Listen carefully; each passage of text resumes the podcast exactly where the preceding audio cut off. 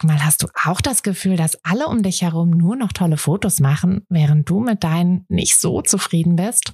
Haben die sich jetzt alle eine Profikamera gekauft oder wissen die etwas, was du nicht weißt? Ich glaube letzteres, denn hinter tollen Fotos steckt oft gar nicht das Mega-Equipment, sondern nur ein paar einfache Tricks.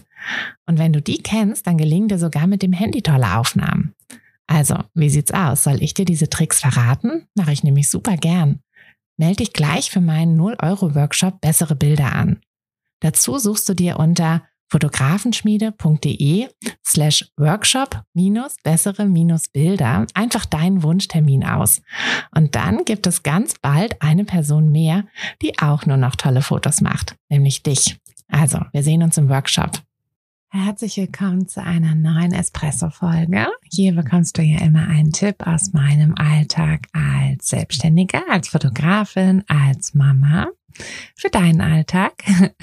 Und ja, heute ähm, sitze ich hier gerade ganz äh, gemütlich in meinem Podcast-Studio und wollte ein paar Folgen für die nächsten Wochen schon aufnehmen. Das heißt, ich habe hier eine sehr große Tasse Kaffee.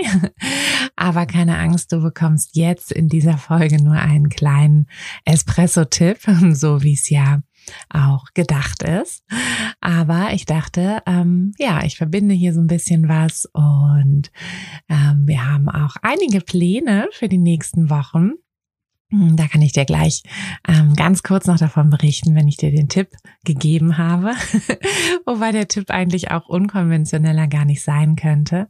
Ich hatte eigentlich ähm, einen anderen auf der Liste stehen, aber äh, den habe ich jetzt nach hinten verschoben, denn ich habe gerade meinen Sohn zum Kindergarten gebracht und meine Tochter zur Tagesmutter. Das ist hier ganz um die Ecke, also keine großen Strecken, ähm, knapper Kilometer vielleicht bis zum Kindergarten und alles schön asphaltierte Strecke, weshalb mein Sohn eigentlich sowieso immer mit dem Roller fährt oder mit dem Laufrad, äh, mit dem Fahrrad. Laufrad ist äh, die kleine schon, die meine Tochter fährt jetzt schon mit dem Laufrad, die hat das quasi von ihrem großen Bruder übernommen. Und genau, die Kinder fahren also sowieso schon auf Rollen und ich bin da immer so ein bisschen zu Fuß dann so hinterherge ja, gehechelt und habe jetzt neulich den Schuppen aufgeräumt und mein Longboard wieder ein bisschen ähm, hervorgeholt und ein bisschen, ja, präsenter aufgehängt. Mein ähm, schönes, ja, rosa Longboard. es werden also fast schon die richtigen Fotografenschmiedefarben, obwohl ich das schon wirklich, wirklich lange habe. Und dann dachte ich heute Morgen einfach, hey, was soll's? Ich fahre einfach mit dem Longboard. Also ich bin zwar schon seit einiger Zeit nicht mehr gefahren, weil klar, in der Schwangerschaft immer bin ich nicht gefahren und dazwischen dann immer eigentlich nur mal so ganz kurz. Mm, aber heute habe ich mich einfach draufgestellt und äh, die zwei sind ja sowieso nicht so schnell und es ist auch völlig egal, ob ich da jetzt äh, profimäßig oder ein bisschen wackelig fahre. Ähm, Helm aufgesetzt und bin dann mit dem Longboard den beiden hinterhergefahren und ja, wir kamen uns, glaube ich, ziemlich cool vor. Also ich kam mir jedenfalls vor, als wäre ich mit so einer kleinen Gang unterwegs, einer auf dem Laufrad, einer auf dem Roller und ich auf dem Longboard und es hat mega viel Spaß gemacht und ich bin einfach so ja, ich bin dann natürlich die Strecke nach Hause, bin ich dann ganz alleine gefahren, ganz in Ruhe. Und ich bin jetzt so energiegeladen. Ich bräuchte den Espresso gar nicht oder den Kaffee, den ich hier zu stehen habe. Und das ist eigentlich, ähm, ja, mein etwas, wie gesagt, unkonventioneller Tipp für diese Woche, für diesen Mittwoch für euch. Ähm, holt einfach mal falls ihr es habt, ein Longboard raus.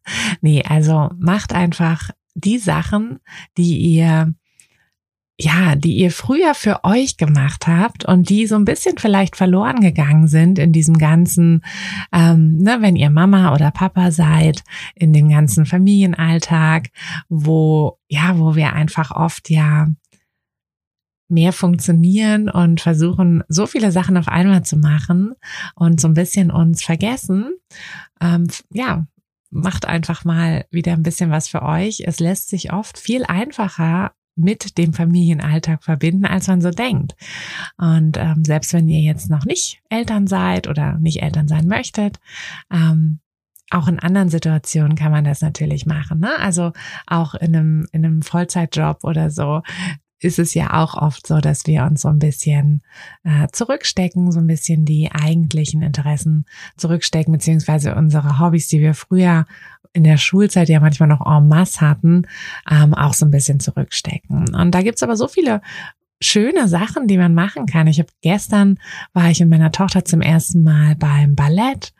Ähm, also wir haben nur zugeguckt. Sie wollte sich das gerne mal angucken, wenn sie das bei Pepper Woods gesehen hat. Und äh, ja, es war richtig süß. Und ich habe früher auch ein bisschen getanzt und mh, mm, das war einfach richtig schön. Die bieten tatsächlich, ähm, also jetzt gerade läuft keiner, aber grundsätzlich bieten die auch ähm, so Mutter-Kind-Kurse an. Da, da wäre ich gar nicht drauf gekommen, ähm, dass es sowas auch geben kann. Und da gibt es einfach auch so viele Sachen, die man mit seinen auch kleinen Kindern zusammen machen kann. Und das, ja, das ist einfach so eine so eine schöne Sache, die uns so viel Energie auch gibt und die, die wir einfach nicht vergessen dürfen. Genau, also das ist mein Tipp. Macht einfach mal was Verrücktes, ähm, was ihr was ihr früher immer gerne gemacht habt und wann früher war, ist egal. Also ob das jetzt vor einem Jahr war oder vor drei Jahren oder vor 30 Jahren, ähm, völlig egal. Holt einfach mal wieder irgendwas raus und macht es und habt Spaß damit und ihr werdet sehen, dass euch das auch für euren restlichen Alltag einfach so viel Energie geben wird, auch für, wenn ihr vielleicht gerade irgendwie noch ein ödes Projekt im Job fertig machen müsst oder so, dann werdet ihr nach so einem ja, nach so einem Skateboard-Ausflug ähm, werdet ihr da ganz, ganz sicher viel viel motivierter rangehen. Ist jetzt bei mir nicht der Fall. Ich muss mich nie für Podcast aufraffen, sondern ich liebe es, Podcast zu machen für euch. Ähm, aber ich bin jetzt nochmal, nochmal happier. Und ja, dann ähm, sind wir schon bei fünf Minuten? Ja, sind wir schon.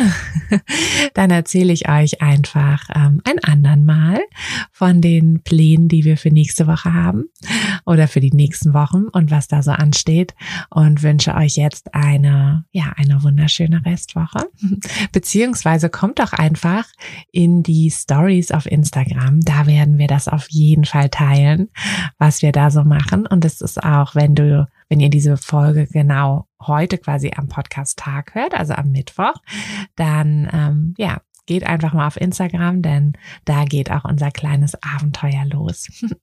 Prima, ihr Lieben. Habt eine schöne Woche. Wir hören uns am Montag wieder für eine längere Kaffeefolge. Ich werde sie gleich aufnehmen, denn ja, ihr werdet es sehen. Ich werde nächste Woche nicht dazu kommen, es aufzunehmen. okay, ihr Lieben. Dann bis bald, eure Tina. Hat dir der Podcast gefallen, dann würde ich mich sehr über eine Bewertung freuen.